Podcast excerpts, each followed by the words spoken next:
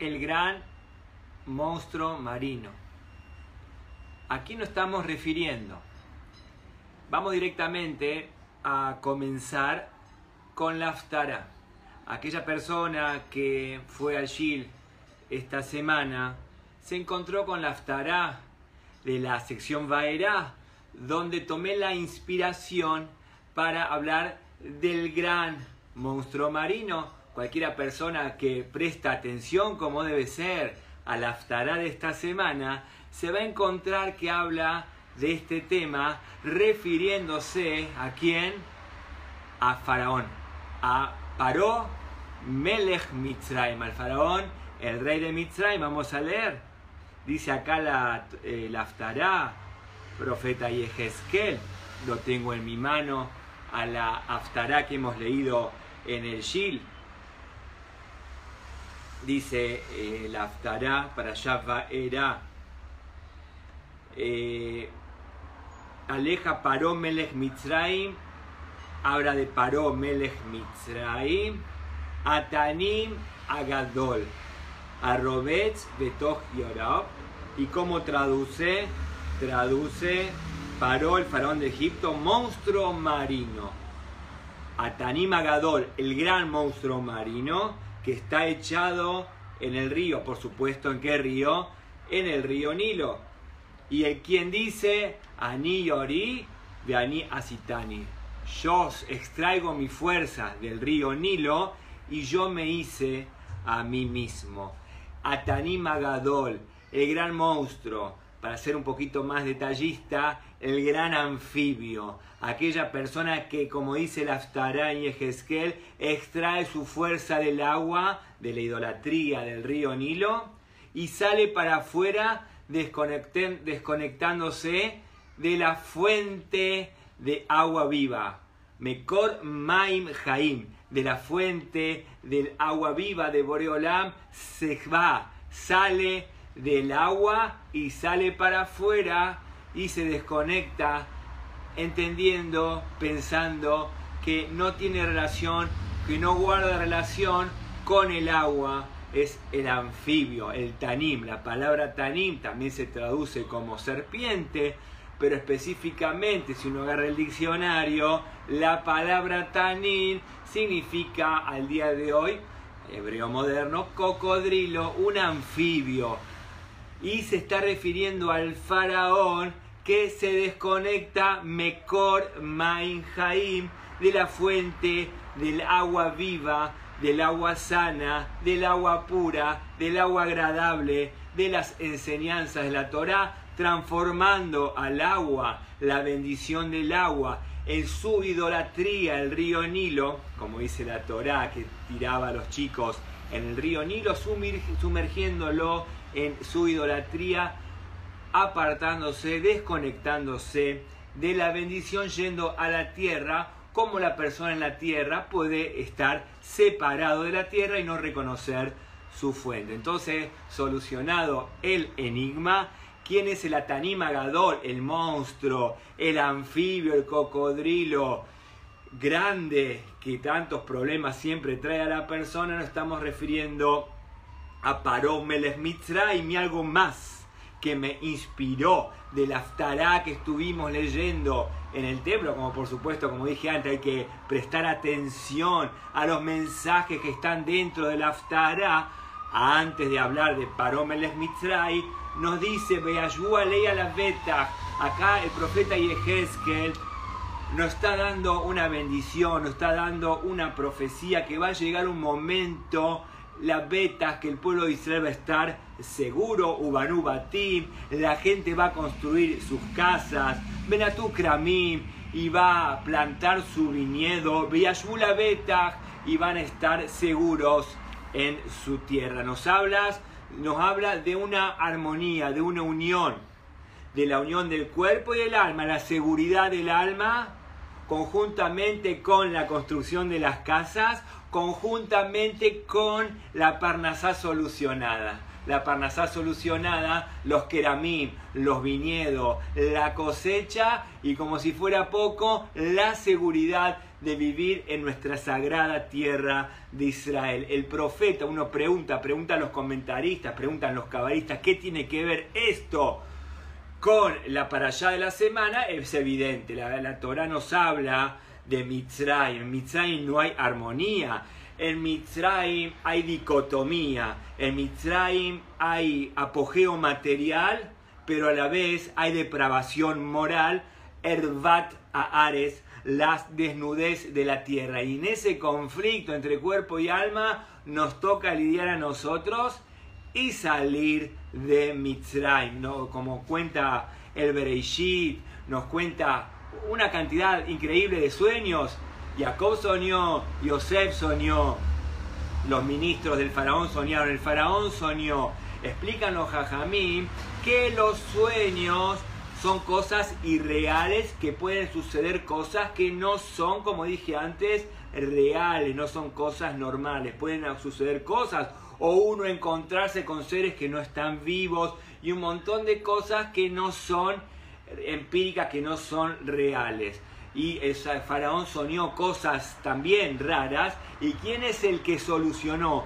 ¿Quién fue el que ató cabos? ¿Quién fue el que unió todos los problemas del faraón y todos los problemas, todos los sueños de los ministros, nada más y nada menos que Yosef Atzadik? Como siempre hablamos, ven porat Yosef. Explica la, los jajamín que la palabra porat significa, si uno da vuelta a las letras, formas poter.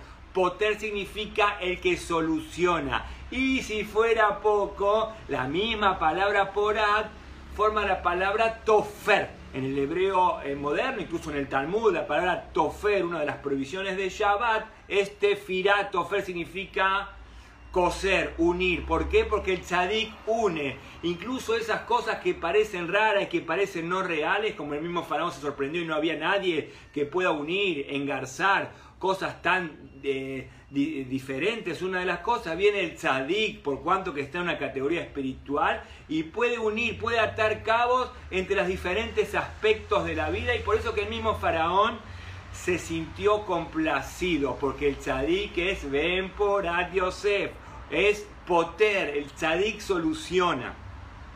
Y el tzadik tofer, el tzadik une, el tzadik cose entre una cuestión y una cuestión, diciendo que no hay nada que se escapa de la ashgaha de los designios divinos. Eso es, el tzadik, como dice el Salmo, lo decimos en el Mikat Amazon, a Inuke Holmin, cuando venga el Mashiach vamos a ser como soñadores. Preguntan los cabalistas, ¿cómo?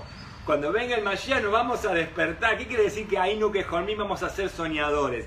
Exactamente, ¿por qué? Porque los sueños, eh, siempre están llenos de conflicto y de cuestiones que no podemos abordar, no podemos solucionar. Cuando venga la Geulá, vamos, todo va a cerrar, todo va en, los engranajes van a coincidir. Entonces, ahí no que Holmim, esas cosas, esos sueños que parecen irreales, parecen que son de otras realidades, cuando venga la Geulá vamos a poder, en definitiva, entender. La Geulá es entender, vivir con el shalom de poder entender todas las cuestiones de nuestra vida y eso es el tzadik, el tzadik Porat es una persona fructífica, Ben Porat Yosef es una persona poter y es una persona tofer, que une, que soluciona, que ata cabos, entendiendo que la persona tiene que vivir en shalom, así como el mismo faraón, como dijimos antes, entendió. Entonces ahora entendemos por qué la aftará de esta semana nos habla de la seguridad moral,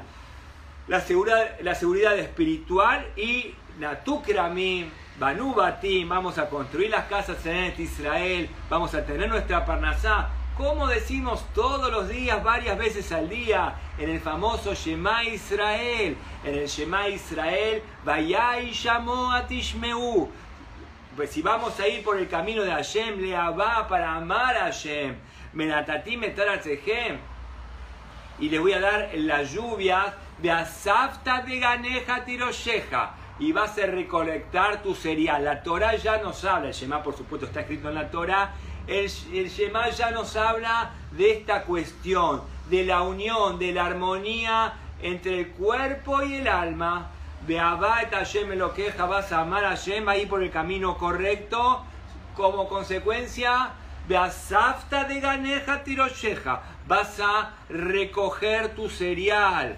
Entonces vas a tener una vida plena de materialidad y de alegría espiritual. Eso es el, grado máximo, eso es lo que los Yehudim podían percibir, podíamos percibir en la época del Beit HaMikdash y la época del Galut, la época de Mitzrayim hoy en día, justamente, unos tienen eh, bonanza material, pero le falta la parte espiritual, y unos son espirituales, pero le falta llevar dignamente el pecuño a su hogar. Vemos también esta, este desfasaje, porque ese es el galut, el galut es desfasaje, justamente que la persona entre en armonía, entra en geula. Quería seguir con lo que dicen los cabalistas. Vamos a empezar, por supuesto, por el principio, por Brigitte Varelo y Kim, siguiendo en esta secuencia de los jajamim. Los jajamim nos dicen que del Gan Eden, y después, por supuesto, no nos vamos a ir del tema, vamos a seguir hablando de Mitzrayim y de los prodigios y del faraón y de Moshe y por supuesto de cómo salir de Mitzrayim, que eso se trata, nos cuenta la Torah que en el Gan Eden salía un río. Salía un río, Benar y Atzá, Eden, el capítulo 2 del Bereshit, del Génesis. Nar Yotze Eden, un río de vuelta, con aguas puras, con aguas sanas, salía del Gan Eden pero a raíz de lo que siempre hablamos, de el tropiezo de las personas, de Adán propiamente dicho, con su esposa, dice acá la Torah, Nariotzemi Eden, le Tagan, y regaba todo el Gan Eden, regaba todo el mundo en forma apacible.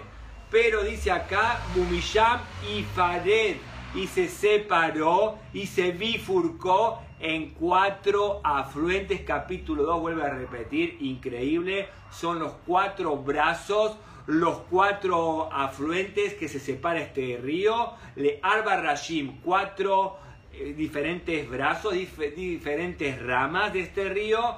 Beshemehad Pishom. Y la Torah empieza a contar y a narrar cuáles eran estos cuatro ríos. El primer río es el río Pishon Dice la Torah, hubo bebe colares, ayer llama Zaab, que regaba una tierra de Zaab. Zaab, rica en oro. ¿Cuál es el río Pillón hoy en día? Dice Rashi en forma increíble y majestuosa. El río Pillón, Unilus. Nar Mitzrayim, el río de Egipto, donde había bonanza, donde había riqueza física, pero la gente transformó ese agua pura, como hablamos al principio, en herbatares, en depravación. Sí, eran grandes jajamim, eran grandes científicos, eran grandes eh, magnates, todo el apogeo egipcio, pero no estaba eh, ligado, no estaba en forma paralela con el aspecto espiritual en forma increíble y revolucionaria. Qué hermoso concepto que dice que el primer río, cuando se bifurca en cuatro canales, el primero es el río Pishon, dice Rashi, Mitzray, el que regaba las tierras de Egipto, y ahí viene la idolatría, viene el paganismo de Egipto. De Egipto que tomaron esa riqueza, el Zahav, pero se desconectaron de Boreolam y no es casualidad que momentos antes de la salida de Mitzrayim, Hashem ordena al pueblo tomar la plata y el oro egipcio, brillante, como el oro, brillante. Hashem nos ordena momentos previos Berrejush Gadol, como Hashem le dijo a Abraham, el pueblo va a salir con Rejush Gadol. Práctico, Berrejush Gadol significa al oro de Mitzrayim. Ese oro que Hashem lo creó para dignificar y para, por supuesto, más adelante los Yedim en el desierto hacen el, Mishkan. El oro Hashem lo creó para dignificar y resaltar y encumbrar el nombre de Boreolam.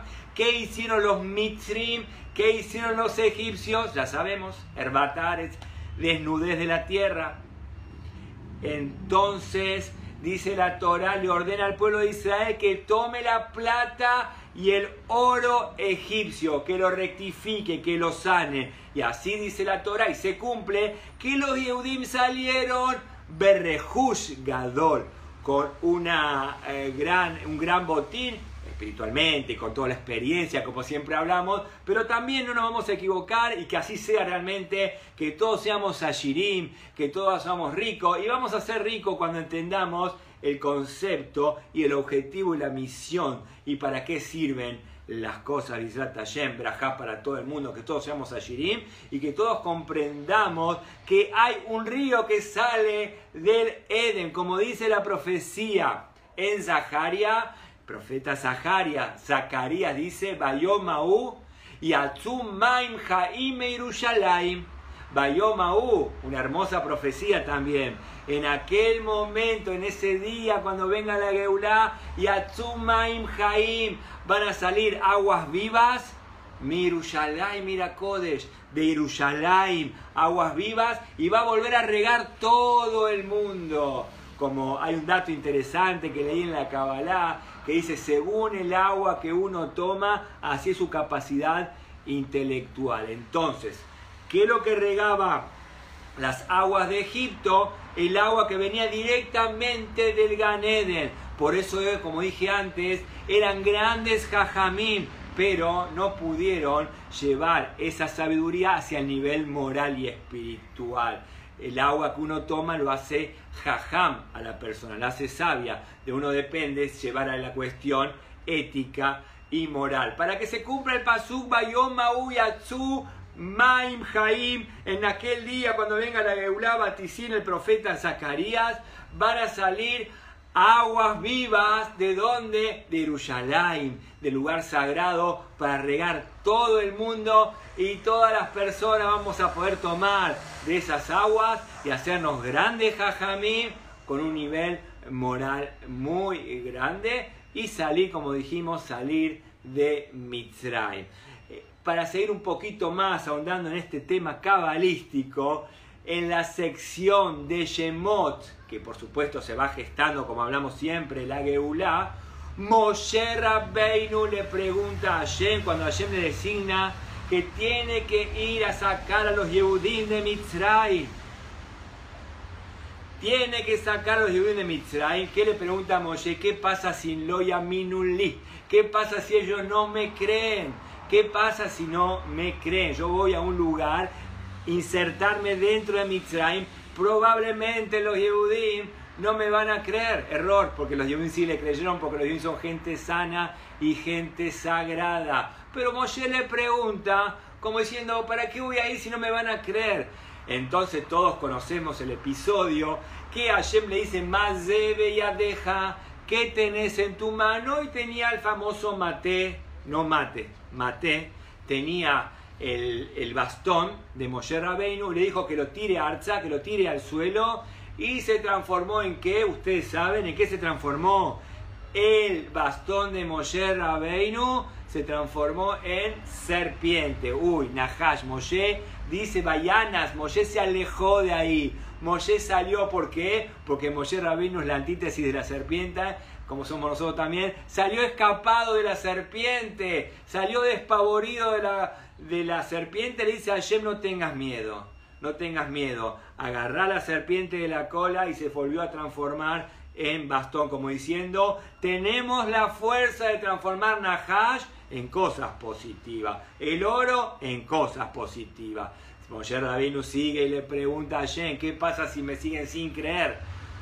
Eh, o sea, vamos a empezar a explicar el primer concepto. ¿Qué significa que el bastón se transformó en Nahash, en serpiente? Hashem le dijo que el mensaje principal, primero a los Yehudim, por supuesto, y al mundo entero es que el mate, el bastón, como decimos todos los días en la tefilá, varias veces al día, Baruch Hashem, Misham Umirtag tzadikim, que Hashem es nuestro bastón, así decimos, que Hashem es nuestro descanso, que Hashem es nuestro apoyo. Entonces, eh, ¿para qué sirve literalmente un bastón? Para apoyarse, la gente mayor necesita un bastón. El bastón es la fe en este contexto. La semana pasada hablamos otro aspecto del bastón, ahora eso es lo rico de la Torah. En este momento hablamos que el bastón significa la fe. Misham El bastón, tu callado, ellos me van a ayudar, ellos me van a consolar, lo dice el rey David. El bastón en este aspecto, en este contexto, significa la esperanza, la fe de Moshe Rabbeinu. Le dice, si vos vas a tirar esa esperanza, esa fe al suelo, se va a tornar en Nahash. Y ahí viene la no creencia, ahí viene la apostasía, ahí viene lo renegado. Cuando uno se aleja, cuando uno deja la fe y tira el bastón al piso, al suelo se transforma en Nahash. Vos le tenés que decir a los Yehudim que todo el tiempo que los Yehudim tengan fe, van a vivir felices, conectados a la fuente, a Mekor Maim Jaim, como hablando, hablamos. Pero si la persona se va a desconectar de esa fe tan pura, tan prístima, entonces va a ser Nahash, que el Nahash es el principio de todos los males el principio de todos los males. Y Moshe se alejó. ¿Quién quiere eso? ¿Quién quiere eso? Los males. El mal general, todo el mal está generado por Nahash. Entonces Moshe se alejó. Dice Hashem, no te alejes. Es tu misión agarrar el Nahash y transformarlo en bastón. Aquel Yehudí descreído, aquella persona descreída, tenés que suministrarle fe. Segundo episodio, Moshe le pregunta qué pasa si los Yevim son porfiados y no creen. Entonces le dijo, que tenés en tu mano? Ponela en tu corazón. Y cuando Moshe alejó, aleja la mano de tu pecho, de tu corazón, y se transformó en mano leprosa, kasheler, una mano eh, blanca, una que tiene metzora, leprosa, como diciendo, toda la vez que tenemos la mano ligada al corazón de Moshe Rabbeinu, al corazón puro de Moshe Rabbeinu, entonces estamos por buen camino. Pero cuando uno aleja su acción, cuando uno aleja la mano de corazón puro de Moshe Rabbeinu, empieza la lepra, empiezan las enfermedades, empiezan todas las cosas malas. Es por eso que después Moshe Rabbeinu volvió su mano a su corazón y su mano le tornó de vuelta sana. Aquí hay que saber que toda la enfermedad es alejarse del sentimiento de corazón noble y puro de Moshe Rabbeinu. Y Moshe Rabbeinu le pregunta, ¿qué pasa si los Yehudim siguen sin creer?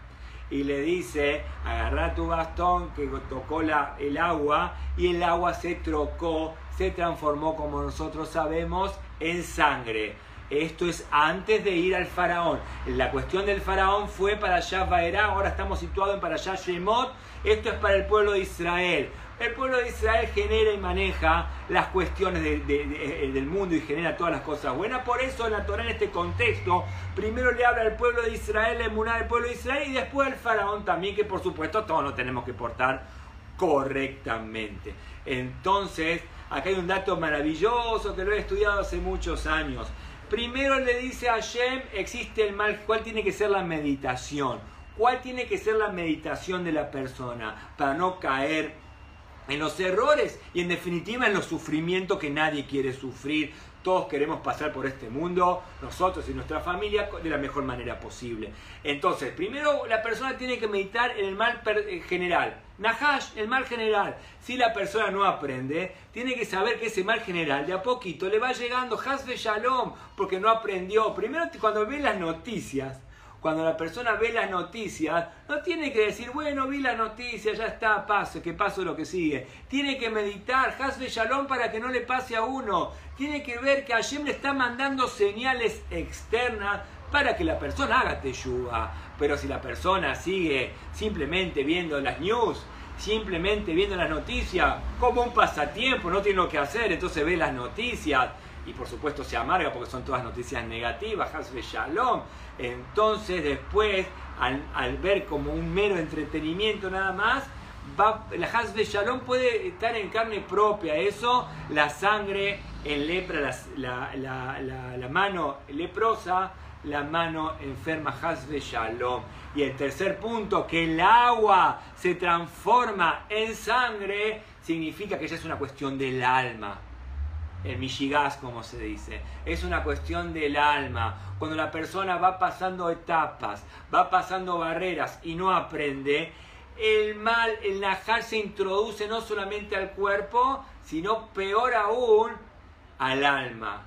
Entonces en el manicomio no todos son locos de, de nacimiento, pero no aprende, va pasando tantos semáforos en rojo que al fin y al cabo ataca al alma y nos volvemos meyugá, mishigene, la persona se vuelve loca por no entender los designios divinos, por no entender en definitiva los códigos divinos, los códigos de Hashem. Entonces aprendemos en forma maravillosa estos tres pasos de la fe en la Haya en general, la mano de Moshe Rabin, la mano que no ayuda, se transforma en lepra blanca, muerta, Haz de Shalom, hasta tornar de vuelta al corazón de Moshe Rabbeinu, y en definitiva el agua pura, Maim Haim, se transforma en lo contrario, en desconexión, en muerte. Que ese es el punto. El punto que tanto al pueblo de Israel y posteriormente al faraón, ese es el punto, no nos vamos a engañar.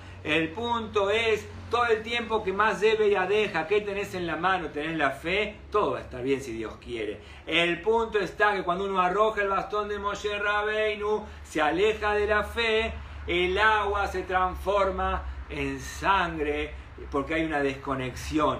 Paró Melech Mitzrayim, como hablamos al principio en la Aftara, Aniyori, yo mi, extraigo fuerza del Dior, del, río Nilo, y yo soy un anfibio, Tanima Gadol, el monstruo grande, que se desconecta de Mekor Maim Jaim, de la fuente de la vida, la fuente de todo lo bueno, para pasar en Parashat Vaera. En la Parashat Vaera tengo acá, Parashat Vaera, es justamente cuando Moshe en la práctica va a hablar, Moshe y Aarón van a hablar nada más y nada menos que con el terrible faraón. Cuando va a hablar con el faraón, le dice, a ver, el paró, a ver cuando se presentaron, como todos sabemos, esto es algo básico en todo lo que es la Torá, cuando Moshe y Aarón se presentan al faraón, le dice, ¿qué tenés en la mano? Le tira el bastón y se transformó. ¿En qué se transformó? Uno dice en culebra, otro dicen en serpiente. Dice la Torah en qué se, se transformó. Veile tanin. No dice culebra, dice tanin. Al pueblo de Israel Nahash. Pero como hablamos antes al principio, tanin tiene que ver más con un anfibio. Digamos culebra, como ustedes quieran, pero más tiene que ver con el anfibio, una culebra anfibio un cocodrilo, un monstruo grande que tiene la capacidad de salir del agua hacia la tierra y la desconexión total del Mekor Maim Jaim, del principio de todo lo bueno. Entonces se transformó y el faraón obstinado, porque la mía paró, es obstinado, llamó a sus magos, que Egipto está lleno de magos, porque acá no hay magos, no hay magos. ¿Por qué va a haber magos?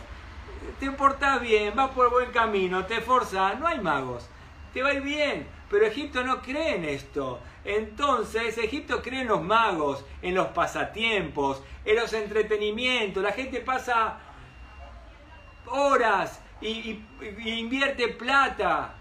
Pierde plata, mejor dicho, no invierte. Pierde plata en entretenimientos vacíos, pensando que eso le va a dar la felicidad. Pero son magos, te pueden hacer un abracadabra, te pueden mostrar ilusiones, pero en definitiva no te llevan a nada bueno. Entonces trajo el faraón a sus magos y también hizo lo mismo que Moshe Rabbeinu. Dice la Torah que el maté de Aarón, que en definitiva dicen los cabalistas es el mismo maté, es el mismo bastón.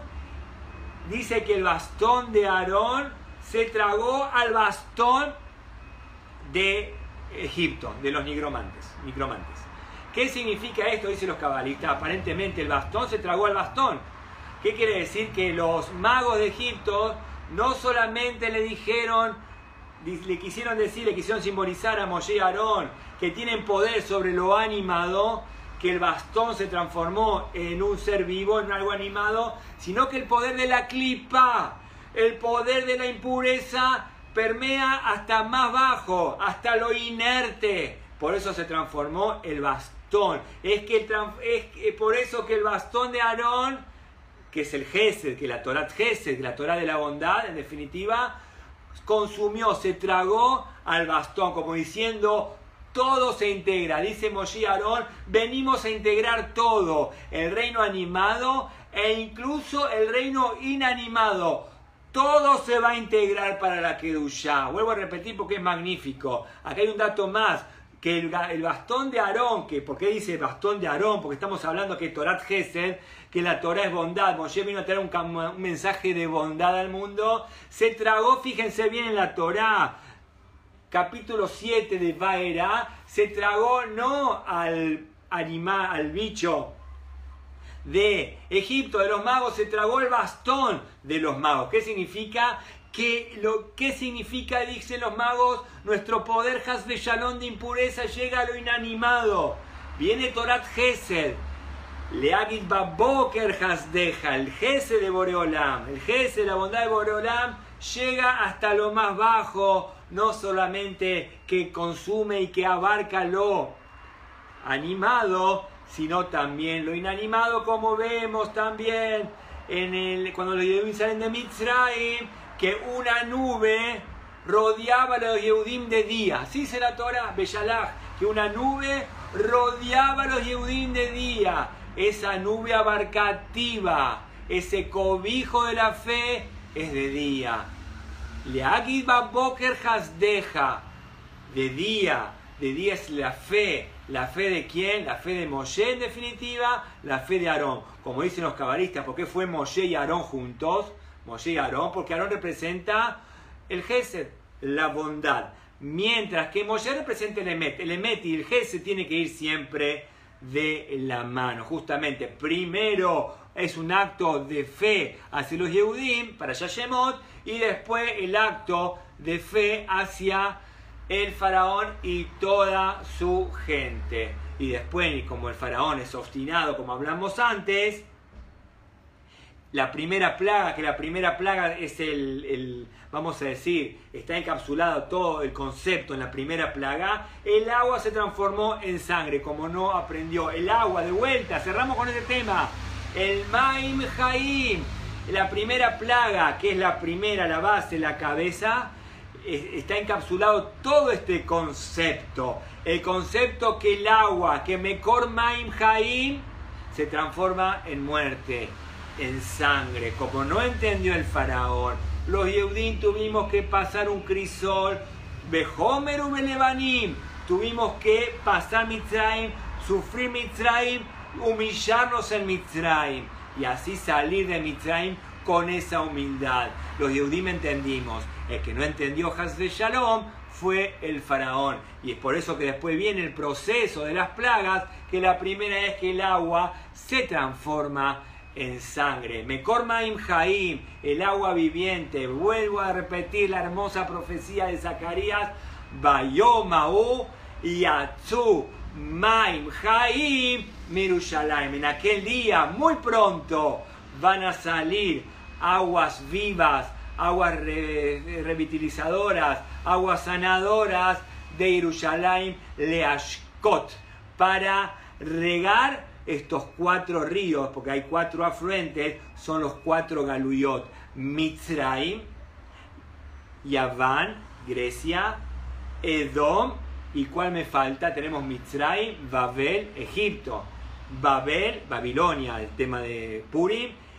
Después tenemos eh, el tema de Hanukkah, Grecia y el actual Edom. Esos cuatro ríos, esos cuatro afluentes, en definitiva, esos cuatro galuyot que se generaron con los errores de principio de Adama Rishon, van a ser regados en definitiva con la fe, con Mekor, Maim, Jaim, con aguas sanas, con aguas vivas, con aguas revitalizadoras. Nos vemos siempre en Semajot.